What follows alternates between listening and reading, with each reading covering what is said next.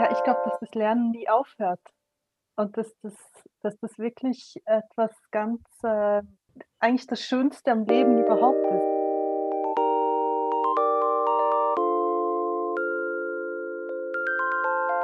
Es gibt dieses schöne Sprichwort von Ödin von Horvath, der sagt: „Eigentlich bin ich ja ganz anders, nur komme ich so selten dazu.“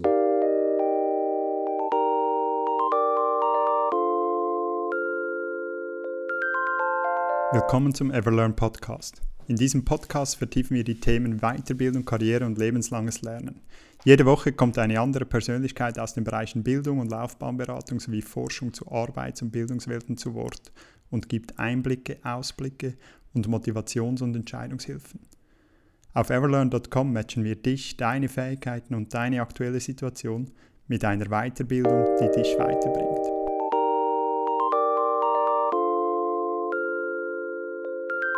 Ich freue mich heute zum ersten Mal zwei Gesprächspartner gleichzeitig im Everlearn Podcast begrüßen zu dürfen.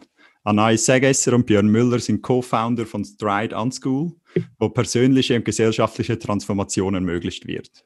Anais hat an der HSG studiert und promoviert und hat bereits in KMUs, Großfirmen, NGOs, dem öffentlichen Sektor und ihrem eigenen Unternehmen gearbeitet. Björn hat im deutschen Freiburg studiert und ebenfalls an der HSG promoviert. Anais und Björn stellen beide praktisch und theoretisch den Status quo von Lernen und Lehren in der Hochschule und Weiterbildung in Frage. Mehr dazu später im Everlearn Podcast. Herzlich willkommen zum Everlearn Podcast, Anais und Björn. Was waren eure letzten Weiterbildungen? Gestartet mit Anais. Also ich bin ja jemand, ich, ich liebe es, mich weiterzubilden und ich mache das auf ganz äh, verschiedenen Ebenen. Das eine ist, ich lese sehr, sehr viel und im Moment, was mich, was mich beschäftigt, sind auch verschiedene alternative ökonomische Theorien. Dazu lese ich, lese ich viel, sei das von, von einem Eisenstein über eine Mazzucato, ähm, aber natürlich auch ein, ein Piketty als, als, als äh, Historiker etc.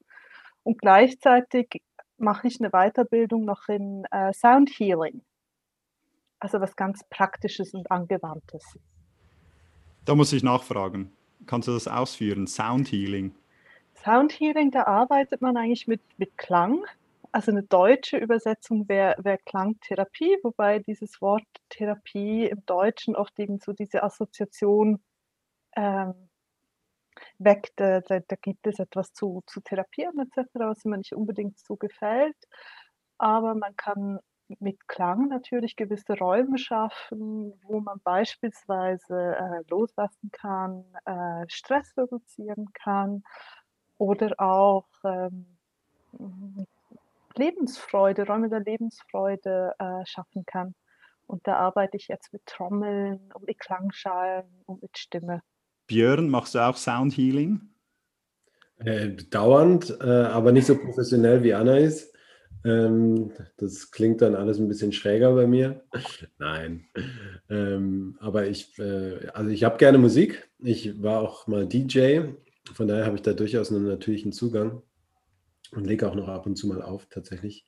Zuletzt, äh, letztes Wochenende auf einer Geburtstagsparty.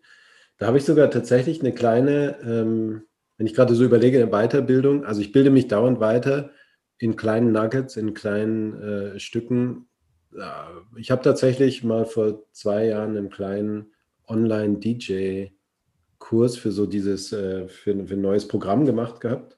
Da habe ich mich ein bisschen weitergebildet. Äh, ansonsten die formelle größte Weiterbildung, die jetzt zuletzt da war, das ist aber schon einige Jahre her, ist tatsächlich ähm, meine Weiterbildung als Psychologe zum ähm, Psychodra Psychodramatiker so nennt sich das. Äh, Psychodrama ist eine therapeutische, pädagogische, beraterische Methode, ähm, eine Art äh, Coaching- und Therapiemethode. Das war die letzte größere Weiterbildung der formellen Art. Ansonsten bilde ich mich dauernd weiter ähm, durch das Selbststudium. Wie, wie, entscheidet ihr euch für, für, für diese kleinen Nuggets oder, oder die, die größeren Geschichten? Woher kommt, woher nehmt ihr die Motivation, so etwas zu starten? Weil man, man weiß ja, äh, Weiterbildung an sich ist schon immer ein intensiver Prozess, wo, dass man irgendwie laufend nebenbei, neben Familie, neben, neben dem Arbeiten in Angriff nehmen muss. und sich da reinhängen, damit dann wirklich etwas rausschaut. Wie, wie, wie nehmt ihr das an? Woher, woher nehmt ihr diese Motivation? Für mich ist eigentlich das Leben selbst ein, ein kontinuierlicher Lernprozess. Also das ist eigentlich so auch, auch, auch eine Haltung von mir. Und ich begegne ja jeden Tag auch, auch neuen Sachen und finde das wahnsinnig spannend. Und manchmal begegnen wir Sachen, wo ich dann finde, oh, da könnte ich mich jetzt ein bisschen vertiefen. Und so ist es eben, sei das bei, bei neuen eben auch theoretischen Ansätzen, sei das aber auch jetzt bei, bei so Sachen wie, wie jetzt das Arbeiten mit Klang. Das ist einfach so, so eine Freude, eine Neugierde, die mich da auch treibt und wo ich finde, oh, spannend und mal schauen, was, was könnte sich daraus entwickeln. Also eigentlich schon ein, aus einem Gefühl heraus ein Ausprobieren. Der Wunsch nach einem etwas ausprobieren. Bei dir ist es auch so, Björn. Ja, ich kann gar nicht anders. Ähm, ich würde sagen, das ist nichts, wo ich mich irgendwie motivieren muss oder treiben muss, sondern ich habe, ich glaube, ich habe das Glück gehabt in meinem Leben, dass ich, naja, teilweise durch mein Elternhaus und dann vor allen Dingen auch durch bestimmte Personen, so in meiner Jugend und vor allen Dingen dann so im frühen Erwachsenenalter, auch während des Studiums, mir die Freude am Lernen nicht genommen wurde, sondern ähm, ich entdeckt habe, was für eine Freude das ist, wenn man, ähm, wenn man tatsächlich aber auch den, den Mut dann irgendwie aufbringen kann, das, was einen wirklich interessiert, ernst zu nehmen und dem, äh, und dem nachzugehen. Und ähm, ich glaube, seitdem bin ich da, ist das ein einziger Quell. Es ist eher so, dass ich schauen muss, dass es nicht zu viel ist, weil es mich so viel interessiert und ich so neugierig bin. Hm, vielleicht auch ein bisschen Persönlichkeitssache und Veranlagung, aber ja, aber auch eine, ich glaube, wir kommen alle als interessierte, äh, neugierige Wesen auf die Welt. Das Bildungssystem, mh, hm, ja, hilft manchmal nicht unbedingt, dass das am Leben bleibt. Du hast vorhin gesagt, du hast das irgendwie von zu Hause anders mitbekommen als vielleicht andere oder so. Weißt du, was das war? Wieso, wieso dieses, du hast es vorhin, ich, ich zitiere, äh, dass dir die Freude am Lernen nicht genommen wurde. Kannst, weißt du, was, was auch das war, dass sie da in die Wiege gelegt wurde von, von zu Hause aus? Ja, also so aus dem Elternhaus glaube ich schon, dass es, ähm, dass es so eine grundlegende Unterstützung war, in meinem Leben das zu tun, was, was mir interessant erscheint und, und gefällt. Und es gab keinen Notendruck.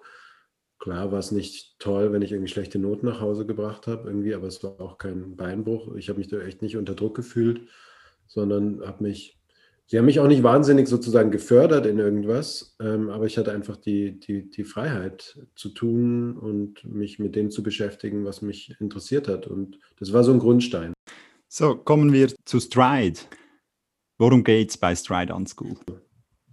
Es gibt sehr viele Menschen in unserer Gesellschaft, die sind mehr und mehr besorgt darüber, was so in, der, ähm, in unserer Gesellschaft passiert. Die schauen auch durchaus besorgt oder sehr hoffnungsvoll auch in die Zukunft mit all den Chancen und Möglichkeiten, die da sind. Und quer durch die Gesellschaft, ob das jetzt Maschinenbauingenieure oder Grafikerinnen oder äh, eine katholische Theologin, die auch schon bei uns war, lauter Menschen, die das Gefühl haben, ich möchte einen Beitrag leisten zu dem, was hier, was uns gerade auch passiert, was wir sehen, das Klima ist, ob das soziale Fragen sind, ob das Umweltfragen sind. Und die fragen sich, wie kann ich einen Beitrag leisten? Und wie kann ich das, was ich eigentlich vielleicht gut kann, aber im Moment bin ich in der Beratung, bin ich in einer anderen Karriere, wie kann ich das dort oder woanders eigentlich meine Talente vielleicht auch noch weiter entdecken und dort wirklich einsetzen? Da kommt Stride die Unschool rein und sagt, hey, wir haben hier ein Angebot für euch, wir begleiten euch in acht, neun Monaten mit diesem Kernprogramm, das wir haben, um euch zu ermöglichen, rauszufinden, was wollt ihr eigentlich wirklich, was könnt ihr wirklich gut, was braucht die Welt und äh, wie könnt ihr euren Platz da drin finden, um persönlich, beruflich und gesellschaftlich Sinn auch zu kreieren und ähm, einen Mehrwert zu stiften. Und das machen wir und begleiten wir in kleinen Gruppen, genau diese Vielfalt an Menschen, genau das zu finden. Es gibt dieses schöne Sprichwort von Ödin von Horvath, der sagt, eigentlich bin ich ja ganz anders, nur komme ich so selten dazu. Und wir möchten den Raum aufmachen, um diesem Eigentlichen mehr Gewicht zu geben, dem Gehör zu verschaffen, für sich selber das ernst zu nehmen, dass es tatsächlich auch möglich ist, anders zu arbeiten, an was anderem zu arbeiten, seinem Leben auch dadurch anders Sinn auch noch zu geben. Das machen wir. Wer kam der, der Spirit First an School, das zu gründen und zu starten? Also wir waren zu dritt, respektive zu viert bei der Gründung. Ganz wichtig äh, war auch der Nils, der Nils Roth, äh, der inzwischen aber nicht mehr äh, dabei ist. Er ist inzwischen Papa und, und äh, arbeitet bei Climakick. Und er hat aber eigentlich Björn und mich da auch quasi beruflich zusammengebracht, weil wir eigentlich doch aus, aus unterschiedlichen Ecken mit verschiedenen Erfahrungshintergründen auch, auch zusammengekommen sind. Ich kam, nachdem ich mal an der HSG studiert hatte, Informations- und Technologiemanagement, war ich dann irgendwann im Klimabereich äh, gelandet und hatte dort auch äh, Climate Kick geleitet. Das ist so die größte Partnerschaft zwischen Privatwirtschaft und öffentlicher Hand zur Verlangsamung des Klimawandels und zur Förderung unserer äh, Anpassungsfähigkeit an den Klimawandel. Und mir wurde irgendwann mal klar, dass der Klimawandel schlussendlich auch ein Symptom für unsere äh, Wert- und Glaubenssysteme, sowohl auf in, in, der individuellen als auch auf der gesellschaftlichen Ebene äh, ist. Und so habe ich eigentlich gesucht nach einer anderen Herangehensweise, wo man eben auch äh, an dieser persönlichen Entwicklung sehr stark arbeitet und vor allem eben dann auch schaut, was kann man gemeinschaftlich in die Welt äh, bringen. Und hat quasi nach Mit, Mitstreitern, Mitgründern, nach einem Team auch gesucht, wo man irgendwas auch gemeinsam machen könnte. Und äh, als ich da so meine Ideen bei vielen Cafés irgendwann Denise äh, erzählt hat, hat er auch gesagt, weißt du was, ich bin schon an was dran und da ist der Björn. Und ja, der Björn, der erzählt dir, glaube ich, am besten selbst, wo er damals herkam. Bei uns standen zwei Ideen ganz zentral am Anfang. Einmal die Idee, ein MBA für Weltretter, ein alternativer MBA. So viele Leute auch aus unserem Bekanntenkreis die gesagt haben, wenn ich jetzt Normalkarriere machen würde, würde ich ein MBA machen, aber ich möchte ja irgendwie was anderes und ich stelle auch dieses System teilweise in Frage oder möchte es, ob ich dann da bleibe oder nicht, möchte es auch äh, mit verwandeln. Die brauchen eine andere Form von Weiterbildung und Entwicklungsraum. Das heißt, ähm, das war eine Idee. Die andere Idee, die ganz stark war, diese Idee, eine Schule ohne Lehrer. Diese Idee, einen Raum zu schaffen, in dem Lernen freudvoll ist, in dem Lernen durch die coolen Leute, die da zusammenkommen, äh, die sich bereichern, wo wirklich individuelle Erfahrungen und Hintergründe zählen und, und bereichernd irgendwie mit dazukommen, in dem daraus was entstehen kann, was jedes Mal auch dann was anderes sein wird, aber was eine, eine offene Form hat und wo Lernen als, als Prozess passiert. Es gab damals eine Doku über eine Schule in Russland, die keine Lehrer hatte, also für, für Kinder, das Unschooling kommt ein Stück weit teilweise aus dieser Ecke noch sozusagen von diesem Top-Down-Ansatz wegzukommen, weil am Ende ja auch auf der Metaebene es ja auch darum geht, uns, uns auch zu fördern in dieser Fähigkeit selber zu entdecken, was wollen wir eigentlich und das auch, auch mit anderen zusammen zu gestalten. Und das hat nochmal, das hat ganz viele auch gesellschaftliche Dimensionen. Am Ende ist das eigentlich da wächst Demokratie am Ende, da wird Demokratie geübt, wenn viele Leute mit unterschiedlichen Ideen und Hintergründen zusammenkommen, um dann zusammen was zu machen. Ja, das ist am Ende ein, ein demokratischer Prozess. Nicht so, wie wir es kennen mit Wahlen und, und Repräsentanten, aber das Aushandeln davon. Und das ist für mich auch die, die Zukunft der Bildung oder Weiterbildung und die große Frage, wie schafft man das, sowohl einen großen Raum für individuelles zu herzustellen und gleichzeitig einen kollektiven Prozess daraus zu machen, der fordert, der fördert und wo am Ende starke Individuen in Gemeinschaft entstehen. Diesen Widersatz, diesen Widerspruch scheinbaren, der aber auch für viele so, so viel ähm, Feuer und äh, Energie hat, weil ja, wir sind in einer Gesellschaft, die sehr individualistisch geworden ist, Und viele vermissen auch Kollektive und, und Gemeinschaft und gleichzeitig kennen wir eigentlich nur Gemeinschaften von früher, bei denen wiederum das Individuum ganz klein geworden ist. Und die Frage ist, na, wie, wie kommt das zusammen? Und so eine Form von Weiterbildung ist genau das. Die fördert starke Individuen in Gemeinschaft. Und so entstand die Stride Unschool. Was sind denn die, die, die Personen, du hast es vor kurz beispielhaft angesprochen, die katholische Theologin und der, äh, der Berater.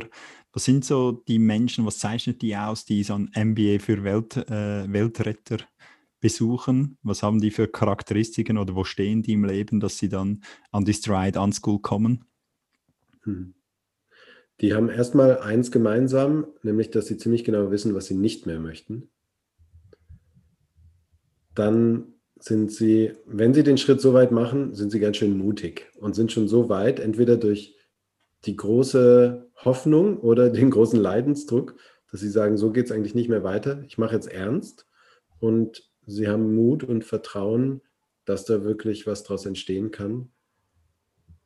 Gleichzeitig kommen sie auch mit ihren Ängsten, wie wir alle, also es sind ganz normale Menschen, die sich trauen, nicht nur aus dem Fenster zu schauen, sondern das Fenster aufzumachen und zu sagen, da steige ich jetzt raus und ich mache mich auf den Weg. Ich sage manchmal, so diesen Wunsch wirklich auch, auch, auch tief haben, quasi zur Welt etwas beizutragen und gleichzeitig aber auch noch eigentlich auf der Suche sind nach, wie ist das überhaupt möglich und eben in welcher Gemeinschaft. Also die wirklich auch noch, noch die sehr oft auch aus einer gewissen, aus einem gewissen Circle, einer gewissen Tribe kommen, einer gewissen Gemeinschaft und aber auch wissen jetzt für diesen nächsten Schritt, der vielleicht in ihrem Leben ansteht, brauchen sie eigentlich eine neue Art von Gemeinschaft.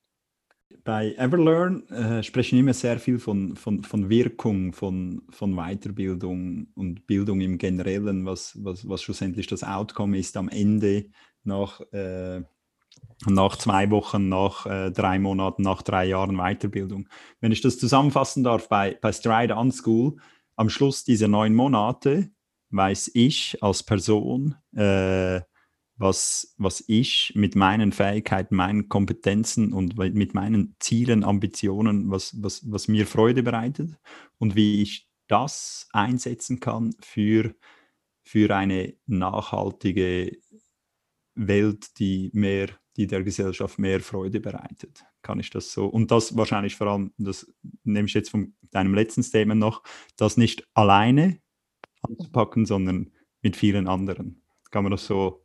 Das, das stimmt. Und ich würde noch dazu ergänzen, gerade zu dem letzten Punkt, Leute haben gelernt, tatsächlich mit anderen gemeinsam etwas anzupacken und haben eine Leadership-Qualität, kann man das nennen, eine Facilitation-Kompetenz äh, erworben, tatsächlich auch solche, ich nenne es mal jetzt ganz breit, Innovationsprozesse zu denken, aufzusetzen, zu begleiten, ihren, ihre Rolle da drin zu finden, zu verstehen, dass um Neues auch in die Welt zu bringen, braucht es viele.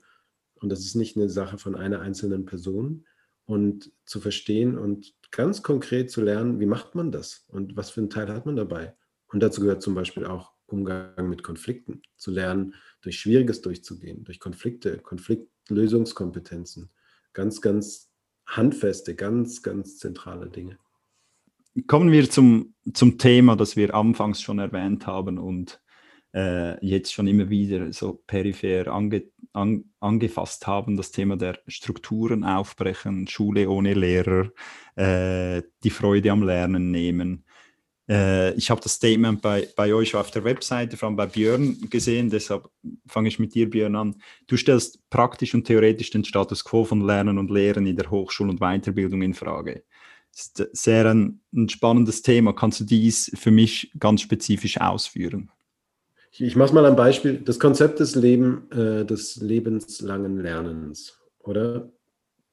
Diese Grundidee, wie sie mal auch in die Welt gebracht wurde, auch sagen wir mal von den, von den Gründungsmüttern und Vätern, war eine Idee, die war sehr ähm, auf eine Art emanzipatorisch äh, und hat definiert, okay, lebenslanges Lernen soll am Ende eigentlich auf drei Ebenen wirken, soll Menschen dazu helfen, persönlich sich weiterzuentwickeln, berufliche Relevanz zu erlangen oder zu behalten und gleichzeitig gesellschaftlichen Mehrwert stiften. Wenn wir uns jetzt Hochschulausbildung oder auch Weiterbildung an, anschauen, dann sind diese Bereiche oft sehr voneinander getrennt. Da macht man einen, einen, Wahlkurs oder man macht einen, keine Ahnung, man macht mal einen Kurs zum Töpfern und zum Urban Gardening, das macht man so für sich äh, oder auch mal ein kleines Coaching hier oder da. Dann macht man Hardcore professionelle Kompetenzen.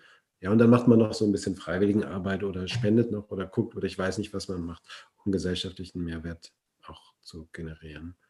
Und es gibt ganz viele Menschen, die vertrocknen dabei auch, die sagen das sozusagen, also auch in der, in der Ausbildung, dass es irgendwie, irgendwas kommt da zu Kurs oder sie fühlen sich zerstückelt. Und es führt zu diesen Leben, wie wir sie eben, äh, wo ich sie anfangs auch beschrieben habe, wo es ganz viel so was Eigentliches gibt. Ja, eigentlich, aber dafür war halt nie Raum. Das, dafür bieten die Strukturen keinen Platz. Und ich bezweifle das einfach. Wieso soll es nicht möglich sein, persönliche Entwicklung, berufliche Entwicklung, gesellschaftliche Entwicklung viel mehr zusammen zu denken und zu machen. Ähm, aber das hat weitreichendste Konsequenzen, weil wir dann auch grundlegend zum Beispiel diese Idee hinterfragen müssen, dass, ähm, dass Weiterbildung und ähm, Hochschulbildung vor allen Dingen Informationen vermittelt. Wir müssen über Wissen nachdenken. Was ist eigentlich Wissen?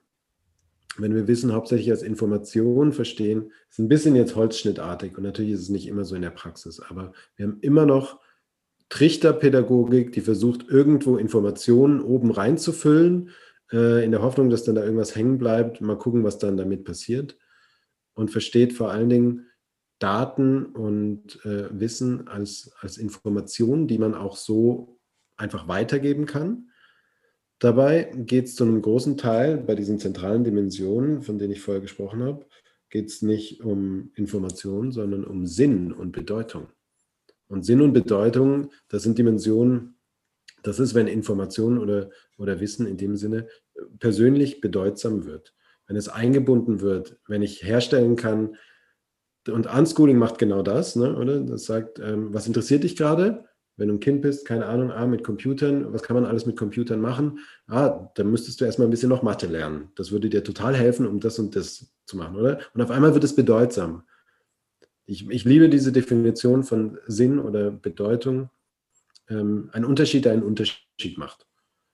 Es ist für mich relevant. Es macht was für mich, weil es äh, für mich irgendeinen Wert hat in dem, was mich interessiert, was ich in der Welt irgendwie sehe, was hier, was ich bewegen möchte oder was auch ein Problem ist.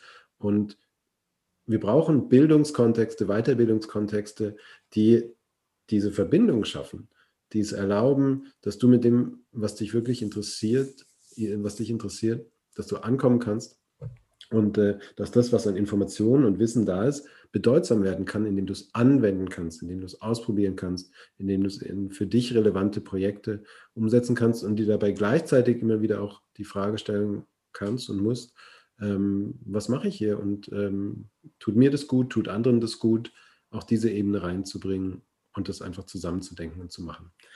Das braucht aber eine ganz andere, vielleicht auch Struktur und eine andere Kompetenzen auf Seiten auch der Lehrenden, ähm, vielleicht auch einen anderen Schlüssel. Nicht umsonst ist natürlich dieses System so entstanden als Weapon of Mass Instruction, als ein System. Der, der Vorlesungssaal ist natürlich die maximale Ausprägung davon. 500 Leute, die quasi auf einen Rednerpult hin, eine Person, ein Kopf ausgerichtet sind und tatsächlich, es passiert noch jeden Tag, Land auf, Land ab, werden dort PowerPoint-Folien mit Bullet Points von irgendwelchen Wissens-, Informations-Bits und Bytes irgendwie vorgelesen. Und wo man sich denkt, wo sind wir denn gelandet? Was ist denn, wir sind im Jahr 2020, das kann doch nicht euer Ernst sein. Und vielleicht, um da noch dem auch noch eine weitere Perspektive zu geben, dass Bildungssystem ist ja auch ein System der Sozialisierung und eigentlich das, also uns eigentlich so geschaffen, damit wir alle innerhalb von einem gewissen System auch funktionieren. Und es ist nicht dafür designt, das Ganze neu zu denken. Wenn wir aber sehen, an welchen Punkten wir an vielen Orten stehen, geht es wirklich auch darum, System zu verändern. Und das heißt nicht, dass man alles über Bord werfen muss, aber es heißt doch, man muss neue Räume und neue Denkräume eben auch öffnen und Experimentierräume öffnen, wo auch neue äh, Deutungsperspektiven schlussendlich reinkommen. Und da kommt dann eigentlich auch die Theorie, sagen wir jetzt mal, eher dann aus dem transformativen Lernen, wo es auch wirklich äh, darum geht, diese sicheren Räume von der Lernbegleitung, in denen überhaupt etwas Transformatives passieren kann, aufzutun. Und das ist einfach im, im Bildungssystem, wie wir es heute kennen, ist das relativ schwierig. Das heißt nämlich, es muss auch Raum geben für Emotionen, für, für Sachen sich zu verändern. Da ist, wenn man sich vorstellt, ich, ich habe ein gewisses Verständnis von etwas und das wird jetzt grundlegend hinterfragt, dann kreiert das natürlich auch Angst oder Stress. Und mit diesen Emotionen muss quasi ein Lernbegleiter auch umgehen können. Und entsprechend, Björn hatte das schon erwähnt, auch, auch der Schlüssel oder eine Person zu 500. Jetzt auch bei Stride, ja gut, wir sind zwei Personen für eine Klassengröße von maximal 16 Personen. Hm, das ist natürlich auch ein ganz anderer Schlüssel, aber das brauchen wir auch, damit wir die Menschen so intensiv begleiten können durch diese Prozesse, wo es schlussendlich darum auch, auch darum geht, das System neu zu denken. Und nicht nur neu zu denken, sondern zu verändern, neu zu schaffen, zivilgesellschaftliche Interventionen auch zu machen, wirklich auch aktiv zu werden. Also wir kennen ja in der Schweiz, wie in den meisten westlichen Gesellschaften, so auf der Ausbildungsebene kennen wir drei Formen, wie Theorie und Praxis miteinander verbunden sind. Also wir kennen die, die Ausbildung, die Lehre, da steht die Praxis voll im Mittelpunkt. Und es gibt so ein bisschen Theorie hinten dran. Dann kennen wir die Fachhochschulen. Da steht auch die Praxis, aber da gibt es mehr Theorie, vor allen Dingen, da gibt es so Best Practice und Good Practice. Ja, da, da ähm, schauen wir, dass wir den Leuten beibringen, den Menschen, wie sie die Dinge richtig und effizient und gut machen. Und dann gibt es die Hochschulen, da findet schon ein Teil von dem statt, was uns auch äh, zentral erscheint, nämlich auch in Frage zu stellen, nicht nur, machen wir die Dinge richtig, sondern machen wir eigentlich die richtigen Dinge. Also Forschung um, hat eigentlich die Freiheit, das zu tun, aber die Verbindung zur Praxis ist völlig gekappt. So, uns fehlt, mein, also unserer Meinung nach, ein System und ein Verständnis von Lernen, in dem Theorie und Praxis so miteinander bezogen sind. Es geht ganz zentral um die Praxis bei uns, ums Tun, aber gleichzeitig eine Reflexion darüber, was machen wir eigentlich und machen wir das Richtige? Könnten wir das nicht auch, macht das auch gesamtgesellschaftlich vor all diesen Hintergründen, macht das Sinn? Also radikale Orientierung an der Praxis, gleichzeitig mit einer durchaus auch, auch, ähm, ja, auch eine Reflexion, die die Dinge in Frage stellt. Weil das gibt es so nicht. Es gibt das Sprichwort, es, es, geht, äh, es gibt Dekaden, da passiert gar nichts und dann äh, gibt es äh, Wochen, da passieren Dekaden. Ähm, Gibt es, seht ihr eine Chance oder ein Potenzial, dass jetzt durch äh, Corona ähm, gerade in der, in der Hochschulwelt oder Weiterbildungswelt sich da etwas tut, weil eben genau diese, nur schon dieses Bild, das du gezeichnet hast, Björn, die 500 Leute, die auf eine Person starren, das funktioniert nicht im gleichen Stil am, am, am, am Bildschirm. Gibt es da Chancen für Veränderung? Drin? Also ich sehe da verschiedene Aspekte, oder? Das eine, das mir Hoffnung gibt, äh, würde ich sagen, es gibt einen gesamtgesellschaftlichen Erfahrungsraum, wo wir jetzt mh, hm, teilweise auch eine, eine, bis zu einem gewissen Grad eine Suffizienzerfahrung machen. Äh, man kann nicht mehr überall hinfliegen. Es, es ist wieder viel mehr lokal und, und das hat eine gewisse Kraft, das hat auch eine Kraft von Gemeinschaft. Es gibt sehr große auch Solidaritätswellen. In der Bildung ist es natürlich so, dass die Versuchung extrem groß ist, einfach alles, was vorher äh, offline passiert ist, das einfach online zu stellen, ohne das in irgendwelcher Art und Weise neu zu denken.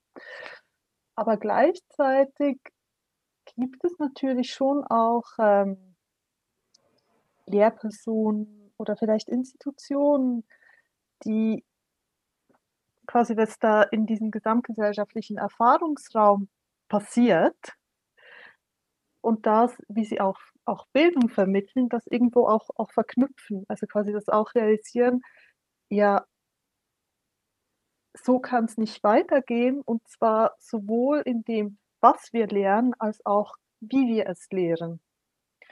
Und da sehe ich durchaus, also ich sehe das wirklich auch als einen Möglichkeitsraum, vielleicht den bedeutsamsten, den wir jetzt in unserer Generation hatten, für größere Veränderungen. Ja, ich sehe es total. Es wird natürlich die, äh, der Status quo wird unterbrochen und es bietet immer die Möglichkeit, die Dinge auch oder die Notwendigkeit, die Dinge anders zu denken und zu tun. Ich befürchte einfach, dass es ähm, ganz schnell wieder versandet aus, aus strukturellen Gründen. Ähm, jetzt wäre die Zeit, falls hier jemand aus der Politik zuhört, massiv in Bildung zu investieren und zu sagen, wir machen aus der Not eine Tugend, zum Beispiel zu sagen, kleine, kleine Gruppengrößen, viel mehr Betreuung. Wir müssen ja eh kleine Gruppen machen ähm, und wir gehen raus aus dem Gebäude. Wow, was wäre das? Wow, die Stadt als, äh, als, als Lernraum in kleinen Gruppen. Was würde da passieren? Unglaublich. Da würde so viel passieren. Ähm, auch ob das jetzt in der Schule oder in der Hochschule ist. Man könnte so viel Kreativunterricht machen in kleinen Gruppen. Da müsste man jetzt rein investieren, um es überhaupt vielleicht so auf dem Laufen zu halten. Da könnte ganz, ganz viel passieren. Das andere ist die Wertschätzung, das ist dann eher von unten vielleicht. Ich merke das an, ähm, an der Hochschule, an der ich jetzt unterrichte, an der HSG im Moment. Ein Seminar, eine unglaubliche Wertschätzung für Präsenzformate, wenn wir sie in kleinen Gruppen machen. So, oh, wow, ja, danke, endlich. Ähm, das tut gut, nicht nur vor der Kiste zu hocken. Und gleichzeitig, wir hatten jetzt zuletzt ein Seminar, da haben wir an dem einen Abend, äh, wir haben das äh, Praktika-Talks genannt, da haben wir halt über Zoom dann drei Leute zusammengeholt in dieses Seminar, die sonst nie kommen würden, zu dritt für eine Stunde, weil der eine sitzt in Frankfurt und ähm, andere in Zürich und die dritte, weiß ich gar nicht, wo die war. Ne? Also auch, was ist das eigene, äh, die Eigenheit des Mediums, das uns auch Dinge erlaubt und die wir mit mehr Selbstverständlichkeit jetzt vielleicht auch nutzen und das andere wirklich, hey, wow, was, was bedeutet Präsenz, was können wir nur auch in Präsenzunterricht machen? Und es gibt einige, es gibt, ich bin selber überrascht, es gibt viele Dinge, die man online tatsächlich auch machen kann, bei denen ich bisher dachte, die kann man nur präsenzmäßig machen. Aber es gibt nach wie vor ganz viele Dinge, die kann man nur im Präsenzunterricht meiner Meinung nach richtig gut machen. Es braucht Co-Präsenz, Co-Lokation für viele Dinge, wenn es um persönliche Sachen auch geht, wenn es um, um das Teilen von, die gemeinsame Entwicklung von, von Denken und von Ideen geht. Also ja, ich komme zu meiner Abschlussfrage für euch beide. Äh, was ist das Wichtigste, das ihr in eurem Leben gelernt habt? Ja, ich glaube, dass das Lernen nie aufhört. Und dass das, dass das wirklich etwas ganz, äh, eigentlich das Schönste am Leben überhaupt ist. Ich glaube, etwas, was ich immer noch am Lernen bin,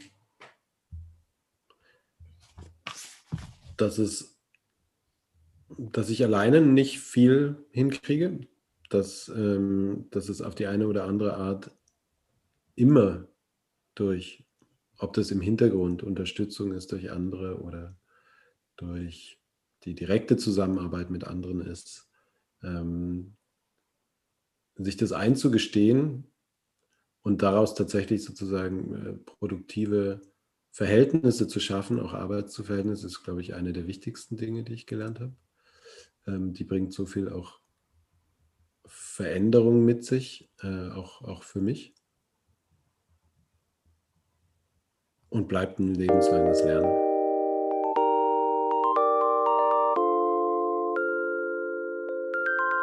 Besten Dank fürs Reinhören. Unsere Podcasts und viele weitere Informationen rund um Weiterbildung und Karriere findest du auf everlearn.com. Dort matchen wir dich auch mit deiner Weiterbildung, die dich weiterbringt.